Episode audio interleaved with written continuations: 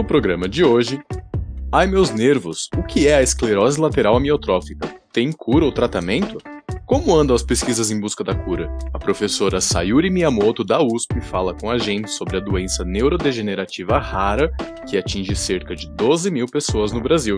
Eu sou Alexandre do Olivo. E eu, Gabriel Santiago, e começa agora o Nox.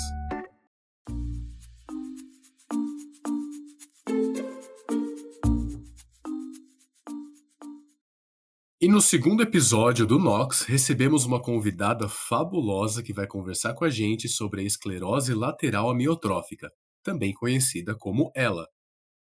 Ela é graduada em Farmácia e Bioquímica na Universidade de São Paulo. Ela também é mestre em Nutrição por uma universidade aqui do nosso ladinho, bem perto, a Universidade de Tokushima, no Japão.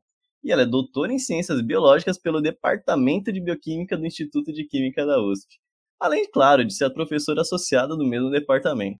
Como se não fosse o bastante, agora ela atua como pesquisadora principal do Redoxoma, que é o Centro de Processos Redox em Biomedicinas da USP.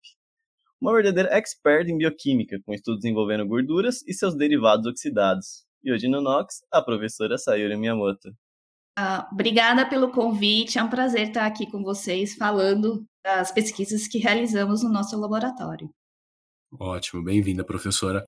Para começar, a gente queria que você falasse um pouquinho sobre você, sua formação. Por que, que você escolheu a área que você atua hoje?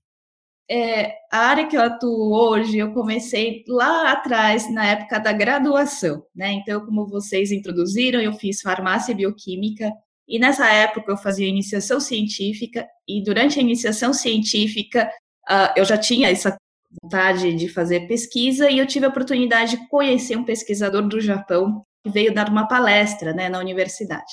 E conversando com ele, eu me interessei pela linha de pesquisa dele e fui, depois de graduada, eu tinha um sonho também de estudar uh, no Japão, né? Eu sou descendente de japoneses, então meus pais sempre falando do Japão, e o Japão com a ciência tecnologia avançada, né? Então era sempre o meu sonho ir lá estudar. Então eu fui lá para o Japão e lá, né, no laboratório desse pesquisador, o é, Junji Teral, ele é especialista na área de lipídios, né, lipídios oxidados.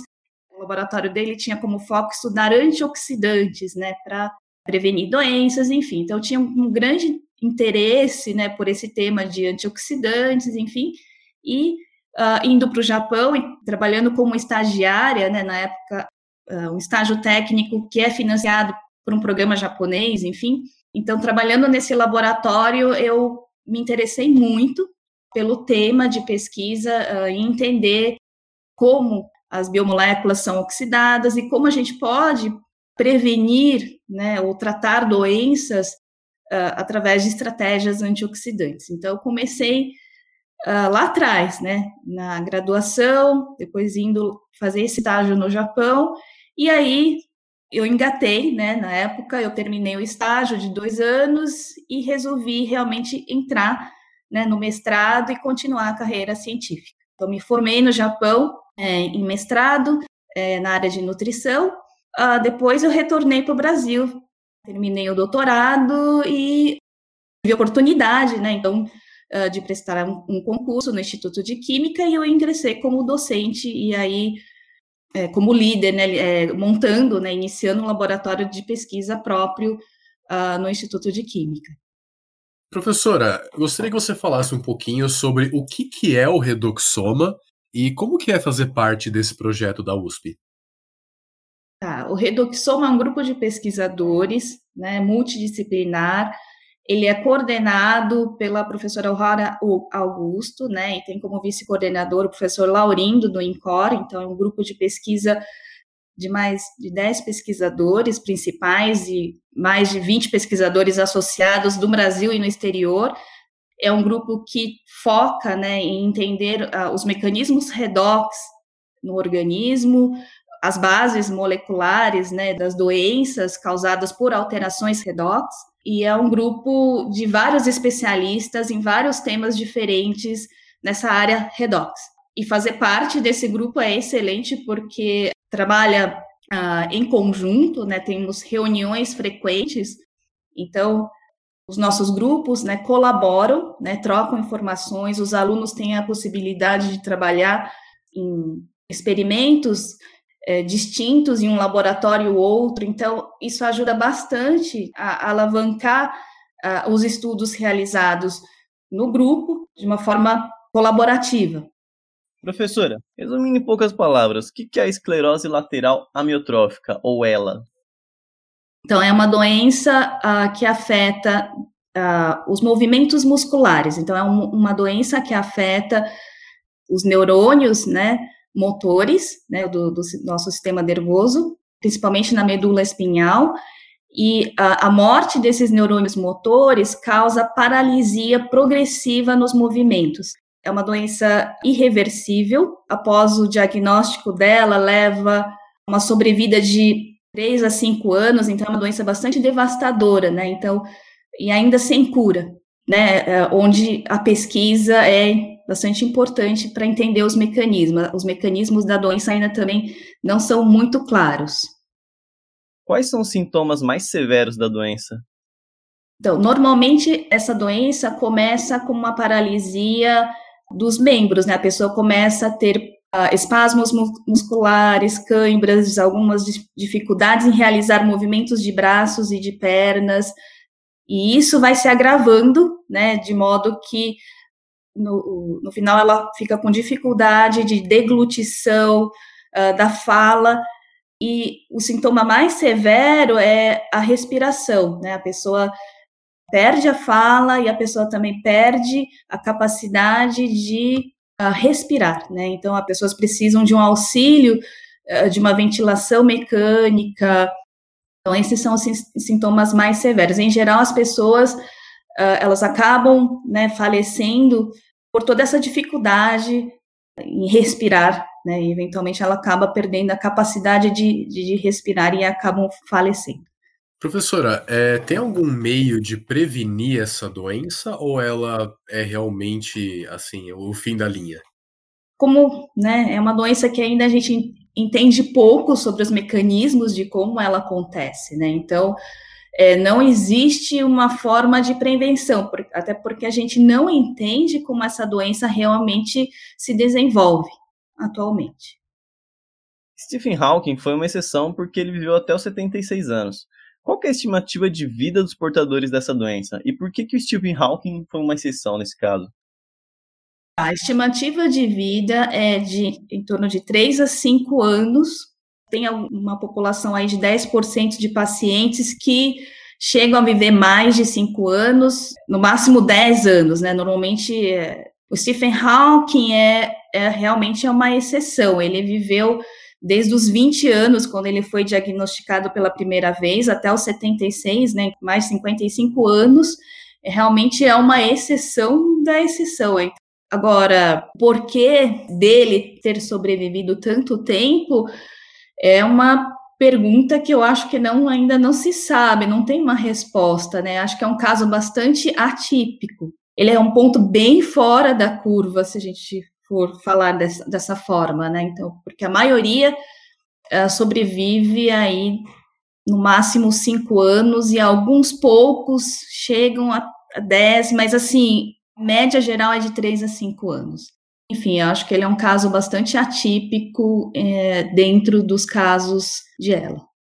Quais são os primeiros sintomas da esclerose lateral amiotrófica e normalmente quando que eles surgem? Como que a gente pode fazer o diagnóstico dessa doença?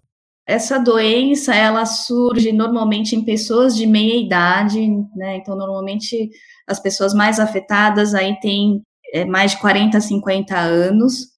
Em geral, o que os pacientes reportam, os primeiros sintomas são realmente dificuldades em realizar algum, alguns movimentos simples, né? Como andar, fazer uma caminhada, uh, virar uma chave, né, alguns movimentos simples de mão, pernas, né. Eventualmente, algumas pessoas também reportam dificuldades em deglutição, em engolir, né, uh, o alimento, uh, dificuldades de fala também são reportados. O diagnóstico é bastante difícil, né? Normalmente as, uh, essas pessoas elas passam por inúmeros exames, né? Que vão uh, verificar, por exemplo, se existe a, se a, a, musculatura, né, se o músculo dela está realizando a transmissão elétrica, né, existem alguns exames que medem a, a, a condução elétrica no muscular, né, porque normalmente essa doença afeta o neurônio que comanda o músculo, né, então com a morte desse neurônio motor, é, normalmente as pessoas afetadas acabam perdendo essa, esse sinal elétrico, nessa transmissão de sinal elétrico que acontece na musculatura. Então, existem exames que verificam essa, se essa transmissão elétrica está normal ou não. Tem outros exames realizados uh, de ressonância magnética para verificar, através de imagens, né, como está a região, né, na medula uh, espinhal, então, tem alguns exames de imagem também, de imageamento do cérebro e da medula espinhal. E tem vários exames que normalmente são feitos para descartar outras doenças, né? Então, é, não existe um marcador específico para essa doença. Então, normalmente se fazem bateladas de exames por conta dessa dificuldade de diagnóstico, pela falta de um marcador bastante específico para essa doença, é um exame que demora bastante. O diagnóstico acaba levando uh, meses aí para chegar a um, um diagnóstico conclusivo. A gente sabe que não foi encontrada uma cura para essa doença, mas existem meios tecnológicos ou da medicina para auxiliar as pessoas portadoras de ela? E quão difícil é o acesso a esses métodos? Certo. Então, em relação aos tratamentos, né, medicinais, existem apenas duas drogas aprovadas, né, pelo FDA, que é o Riluzol e, a, o Edaravone. Eu não sei o quão difícil é o acesso desses medicamentos para a população brasileira. Ah, em relação a meios tecnológicos, enfim, existem diversos, né, as pessoas têm muita dificuldade de se comunicar porque elas perdem o poder da palavra, eles, elas têm dificuldade de respirar.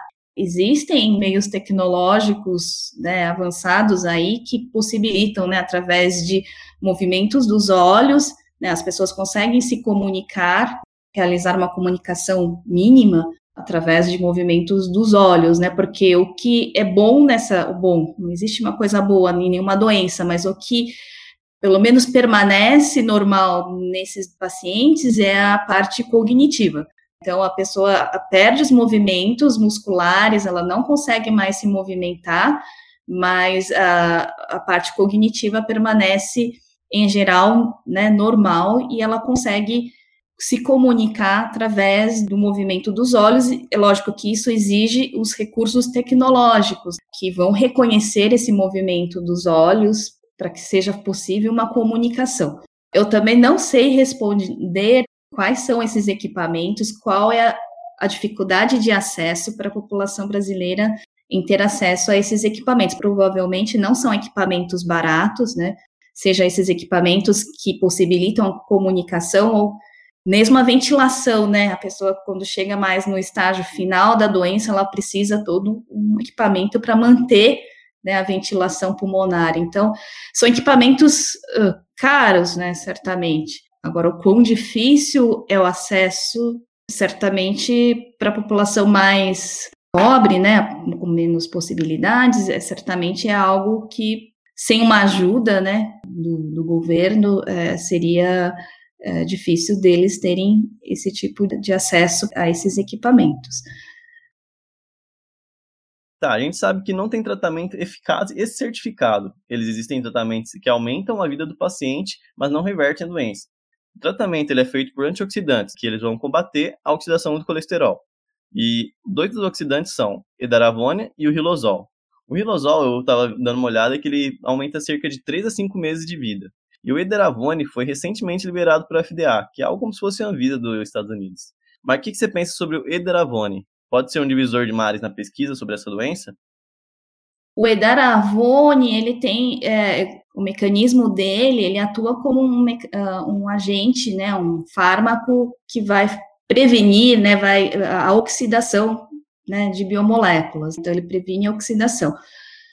Essa doença é uma doença multifatorial né? Ela tem vários componentes que são responsáveis, né, pela pela morte do neurônio, né? Não é apenas a, uma oxidação. A oxidação né, de biomoléculas, entre eles lipídios, é um dos componentes do, do mecanismo, é um mecanismo de vários fatores, né, que culminam com a morte do neurônio motor. Então, na verdade, o Edaravone, uh, ele vai tratar apenas um dos possíveis fatores que uh, estão envolvidos no desenvolvimento da doença. E por isso que ele não é realmente um tratamento efetivo, que vai realmente trazer um tratamento efetivo para a doença, né? Porque ele é um medicamento que vai atuar em um dos possíveis fatores envolvidos na progressão da doença, que é a oxidação de biomoléculas. Pode-se dizer que trata-se de uma doença hereditária? Apenas 10% dos casos são hereditários. Né? Então, mais de 90% dos casos são não hereditários, a gente chama isso de esporádicos, sem uma causa genética, uma causa familiar conhecida. O que, que são os biomarcadores e como que eles vão agir? Então, biomarcadores são uh, parâmetros biológicos que podem ser medidos através de exames laboratoriais. Pode ser uma substância que está presente, por exemplo, na, no, no, sangue e cujo nível está aumentado uh, durante a doença. Essa substância cujo nível está aumentado especificamente naquela doença, essa substância ela pode ser um biomarcador para diagnosticar o desenvolvimento daquela doença. Então, existem é, substâncias né, presentes tanto nos tecidos biológicos quanto nos fluidos biológicos, que é saliva, plasma, é, sangue, né, é, que podem é, ser medidos né, através de exames laboratórios, e esses parâmetros, essas substâncias né, que a gente mede no laboratório, eles podem servir para diagnosticar uma doença. Então, existem biomarcadores para diagnosticar doenças, então, são normalmente biomarcadores que são bastante específicos para aquela doença, né? Então são marcadores que vão estar aumentados, né, ou diminuídos, em geral aumentados com a progressão da doença. Uh, existem biomarcadores também uh, que vão ajudar a verificar a, a efetividade de um tratamento existem o que a gente chama de biomarcadores de prognóstico, né? Então você pode acompanhar um marcador e o nível daquele marcador pode indicar para você se o tratamento farmacológico está sendo efetivo ou não.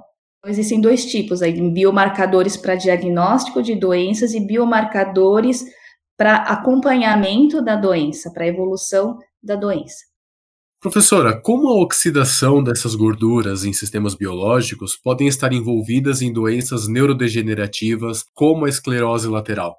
Então, quando a gente fala em doenças neurodegenerativas, a gente está pensando né, aí em doenças que afetam o sistema nervoso central, né, doenças que afetam o cérebro, principalmente. E o cérebro é extremamente rico em gordura, é o segundo tecido mais rico em lipídios, né, gente? Gordura é o termo genérico, né? E lipídios é um termo mais específico para gordura. Então, o cérebro é o local onde a gente tem uma grande quantidade de lipídios, suscetível à oxidação.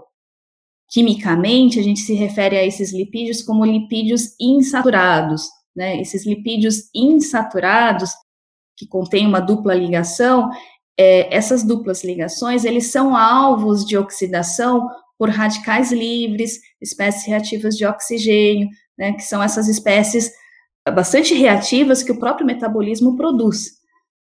Essa a, a reação desses lipídios insaturados com esses radicais livres, eles promovem o que a gente chama de oxidação. Para tentar explicar isso de uma forma um pouco mais fácil, a gente pode falar sobre a manteiga. Se você deixar essa manteiga na mesa, na temperatura ambiente, exposto, né?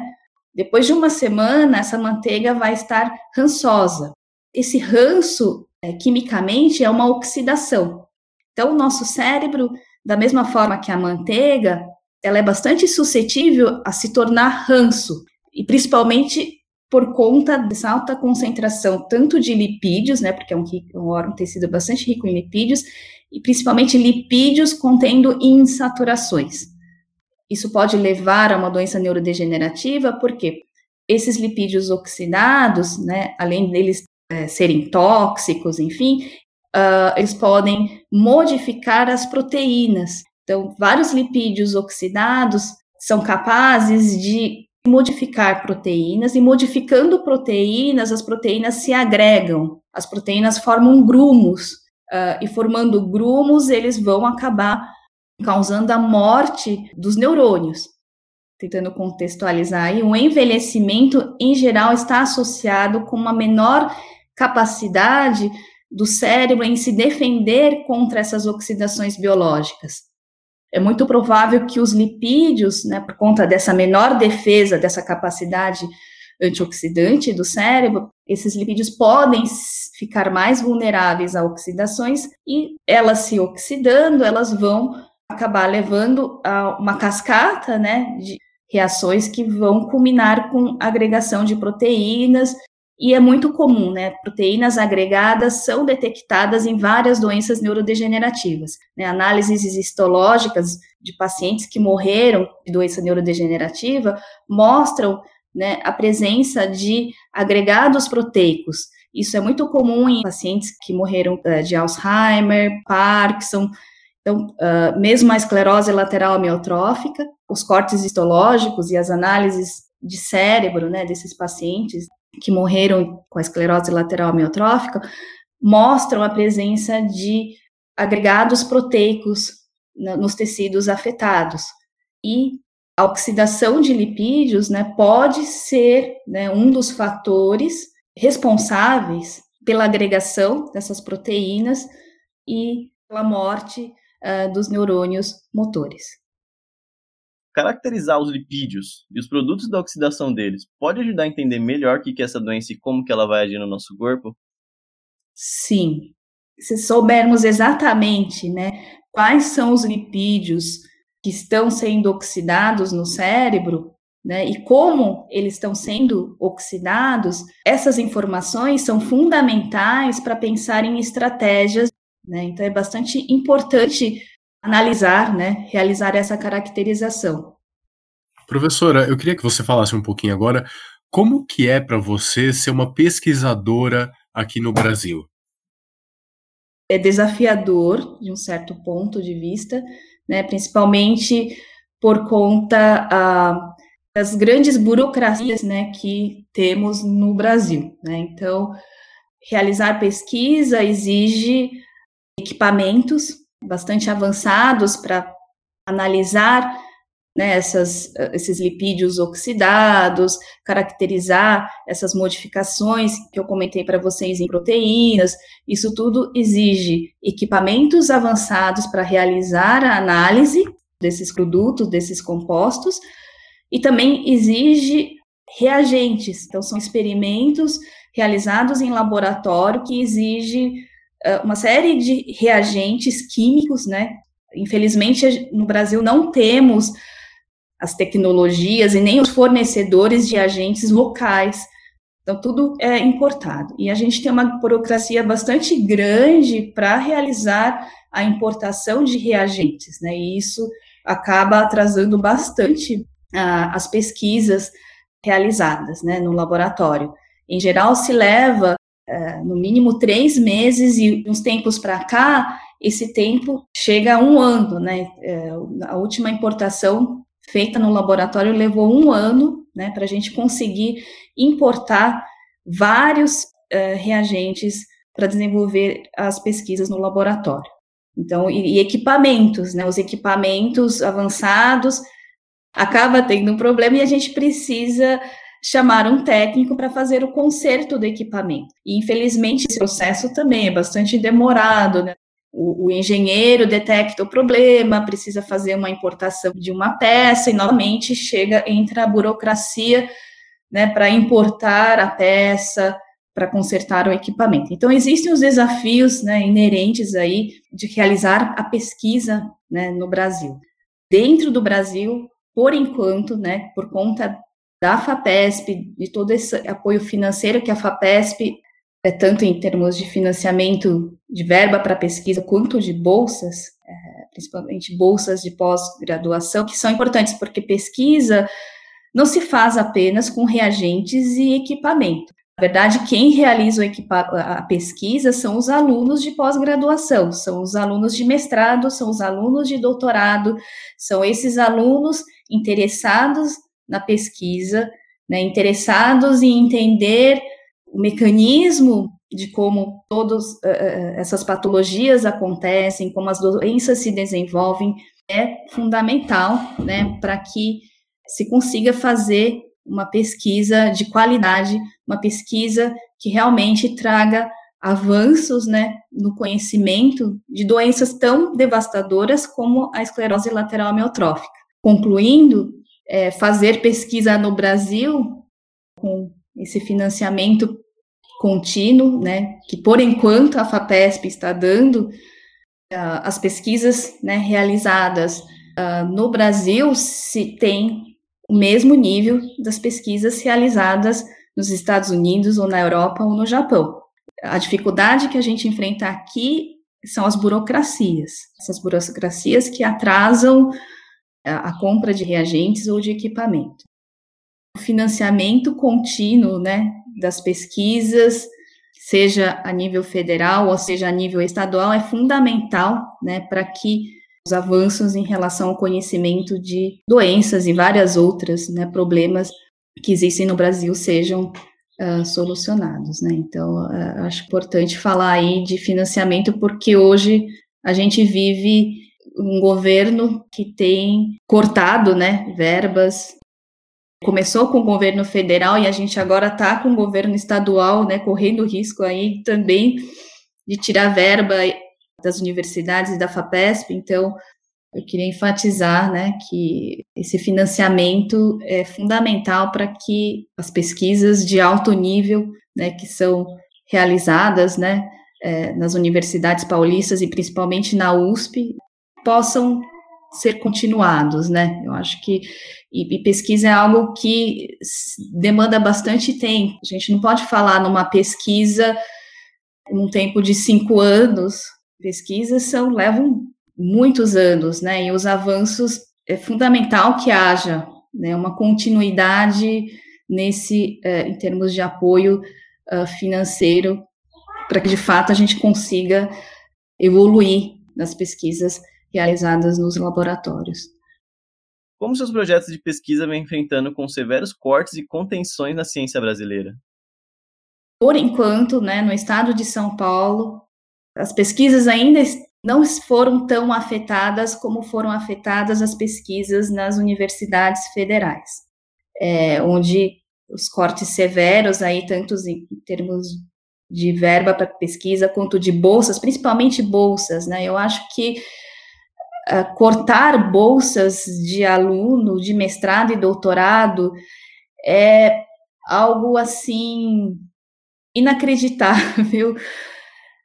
Você está acabando com as perspectivas de alunos com interesse na pesquisa, de que eles continuem fazendo as pesquisas, né? Então, acho que esse corte, principalmente nas, nas federais, certamente esse corte tem afetado bastante em termos de continuidade das pesquisas que são realizadas, é aqui no estado de São Paulo a gente não teve uma contenção tão grande ainda em termos de corte é, de financiamento à pesquisa, né? A gente está correndo o risco disso acontecer por conta aí de um projeto de lei que está tramitando aí as universidades federais, né? Tiveram cortes bastante severos aí, principalmente o CNPq, né, que é o órgão financiador principal, né, o órgão federal, cortou tanto o CNPq quanto a CAPES, tem cortado bastante o número de bolsas de mestrado e doutorado dos alunos,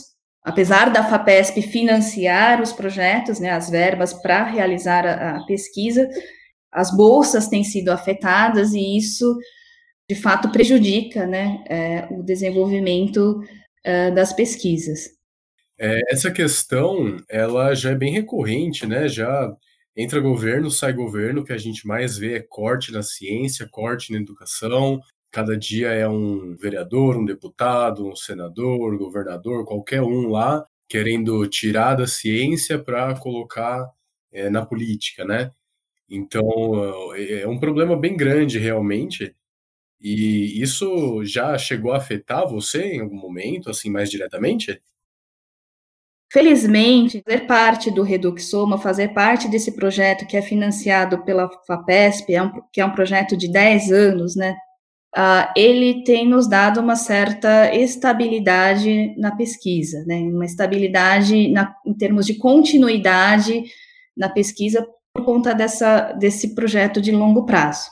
Por conta desse projeto de longo prazo, de fato, assim, se você me pergunta se eu tive algum impacto direto por conta dos cortes, por enquanto, acredito que ainda não tenha sentido tanto, porque tem a FAPESP, que, né, então a gente não, não, ainda não teve um corte drástico na verba. Mas é lógico, houve uma contenção na verba disponibilizada pela FAPESP. Né? Então, lógico que todo esse cenário né, de cortes que está acontecendo, e não, enfim, do cenário econômico, enfim, isso tem resultado numa contenção de verbas disponíveis para pesquisa. E certamente uma contenção no, no número de bolsas disponíveis para os alunos. Isso né, afeta indiretamente as pesquisas, porque diminui certamente a possibilidade de financiamento de bolsas para os alunos. As bolsas estão ficando cada vez mais concorridas, principalmente porque uh, houve aí um corte das bolsas do governo federal. Indiretamente, esses cortes afetam né, a, a participação né, é, e financiamento aí de estudantes que poderiam, eventualmente, né, poderiam estar envolvidos em projetos de pesquisas nos laboratórios. Então, eu vejo uma migração aí de, de alunos tentando né, outras possibilidades fora da academia, fora do país, né, cada vez mais crescente, alunos também buscando uh, possibilidades uh, no exterior. Poderia ter um aluno brilhante que estaria muito interessado em fazer pesquisa com ela, né, ou qualquer outra pesquisa em qualquer laboratório na universidade, mas esse aluno brilhante não vê perspectivas por conta de toda essa situação de cortes, de falta né, de financiamento de pesquisa, enfim. E esse aluno né, vai buscar outras possibilidades. É difícil medir o que a gente, né, por enquanto, não houve ainda assim é, uma situação em que zerou o número de alunos no laboratório. Né? E acho que se acontecer isso é o fim da ciência no Brasil. Né? Então zerou, não tem mais nenhum aluno no laboratório, acabou a ciência, acabou a pesquisa. O baque ainda não está sendo tão grande, né? Acho que esse é o meu ponto, é, por conta uh, da FAPESP, que ainda tem possibilitado aí a continuidade de financiamento da pesquisa. O que a ciência nos reserva nos próximos anos no combate a doenças como ela?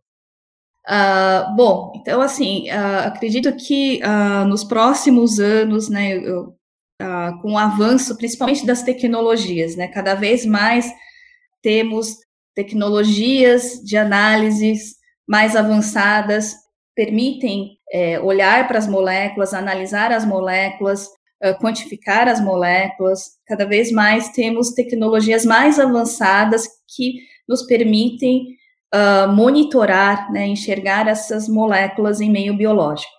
E com o avanço dessas tecnologias, será possível né, entender melhor todos os fatores envolvidos, né, todos os fatores que levam ao desenvolvimento da doença. Essas tecnologias, né, além de permitir uma análise mais detalhada, mais minuciosa né, das moléculas em meio biológico, ela gera uma quantidade bastante grande de dados, né, que a gente chama de dados ômicos.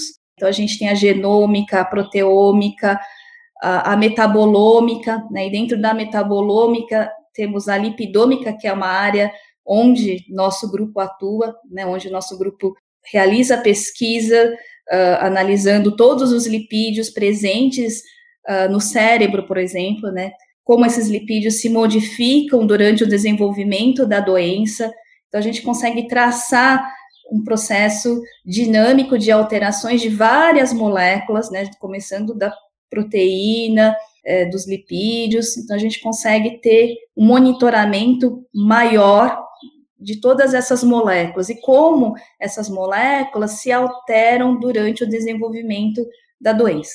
Então, uh, no futuro próximo, e, e é o que está acontecendo cada vez mais atualmente, é, é, a integração desses dados, esses dados ômicos são é uma quantidade de dados enormes, exige um poder computacional bastante grande, né, não só para analisar esses dados, mas também para integrar. Né, então, existe um esforço bastante grande atualmente para integrar os dados né, ômicos a integração desses dados é, gerados vai possibilitar delinear melhor quais são os principais fatores responsáveis pelo desenvolvimento da doença. Uh, então, eu acredito que uh, próximos anos a gente vai ter uma quantidade de informações maiores e mais precisas, né? Eu acho que a gente está cada vez mais em direção ao que a gente chama uma medicina de precisão. Então, uma medicina baseada em análises minuciosas de várias moléculas existentes em meio biológico.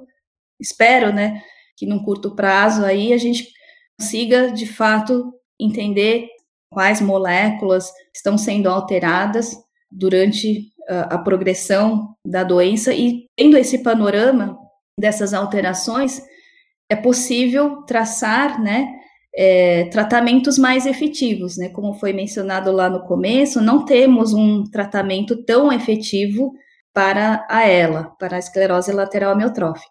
A falta desse tratamento mais efetivo é devido à falta realmente de um conhecimento maior de todos os fatores envolvidos na doença. ELA é uma doença multifatorial, não é a mutação de um gene que está envolvido na doença. Existem várias mutações, existem várias alterações também promovidas pelo meio ambiente, né? Existem alguns trabalhos que apontam que fatores ambientais, né, a exposição a certos vírus, toxinas, metais pesados, podem estar envolvidos no desenvolvimento da doença. É uma doença realmente multifatorial e a integração desses dados, né, desse volume de dados bastante grandes, hoje em dia é possível, graças né, aos avanços tecnológicos, permitem obter informações de milhares de moléculas presentes nas células, uh, eu acredito que poderemos em breve, né, espero, né, acho que principalmente para essa doença, porque ela é muito devastadora, ter uma perspectiva melhor, né, e isso é importante, eu acho que é algo necessário, né, e certamente aos, nos próximos anos, eu espero, né, a gente consiga avançar nessa direção. Essa frente de pesquisa permite compreensão de quais mais doenças? O grande interesse do laboratório, na realidade, assim, é entender as doenças neurodegenerativas como um todo, né? O nosso laboratório estuda lipídios. Os lipídios, né, como mencionei, os lipídios são bastante abundantes no cérebro e a gente tem aí uma população cada vez mais velha, onde a gente tem um número cada vez mais crescente de pessoas com problemas neurodegenerativos. Professora, a gente quer agradecer então pela sua participação. É uma grande honra para nós te receber aqui no Nox e poder compreender um pouco mais sobre a esclerose lateral amiotrófica e como ela nos afeta como sociedade. A senhora gostaria de mandar alguma mensagem para os ouvintes, graduandos, ou mesmo para quem tem interesse em ingressar na área, fica à vontade. Ah, ah, eu gostaria né, de agradecer essa oportunidade né, de falar sobre ah, o que a gente faz no laboratório, que é, é super importante né, a gente divulgar né, essas pesquisas que são feitas dentro da universidade, que eu acho que a maioria das pessoas não tem nenhuma noção do que é feito nos laboratórios, então eu gostaria de parabenizar né, vocês, organizadores desse projeto. É, eu queria é, dizer que a ciência é importante, o progresso, o avanço, né, uh, o desenvolvimento de um país depende né, de uma ciência de qualidade. E a ciência de qualidade é feita por pessoas, né, é feita por alunos interessados né, em entender como as coisas funcionam, como as doenças se desenvolvem.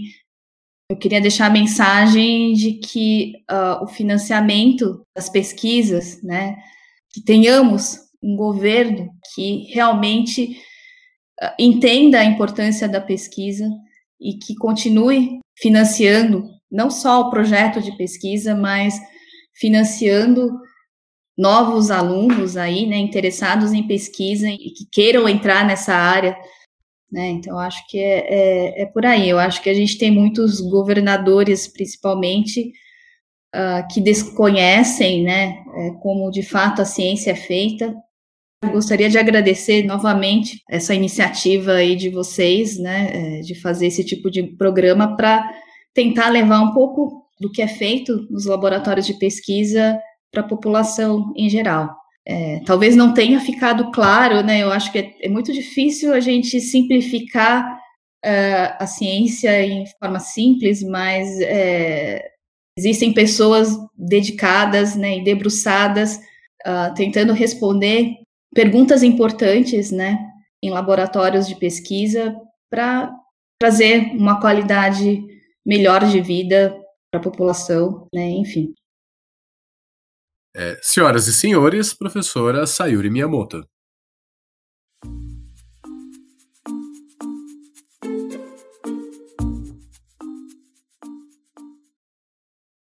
Você aí vai prestar vestibular? Atenção para as datas. O manual do candidato da FUVEST 2021 já pode ser acessado no site www.fuvest.br. O documento traz informações importantes para os candidatos que ingressarão no próximo ano na USP. Além das datas e demais informações de sempre, o manual também traz as medidas de contenção adotadas para combater o novo coronavírus. Não perca! As inscrições estarão abertas até 28 de outubro e a primeira fase do vestibular ocorrerá no próximo dia 10 de janeiro. Boa sorte! Até dia 31 de outubro estarão abertas as inscrições para o prêmio Carolina Boris Ciência Mulher, que irá premiar duas meninas por trabalhos de iniciação científica, uma do ensino superior e outra do ensino médio. O edital com todas as regras está acessível no site da Academia Brasileira de Ciências, www.abc.org.br.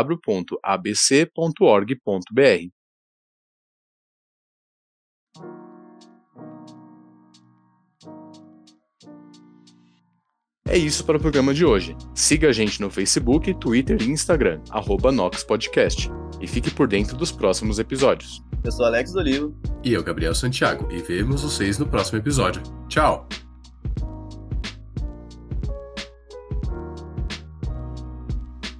Locução: Alexandre Dolivo e Gabriel Santiago. Redação: Ana Amaral, Andressa Levi e Felipe de Souza. Administrativo: Edgar Brown, Marcelino Moreira e Christian Hurtado. E na edição, Pedro Sabanai.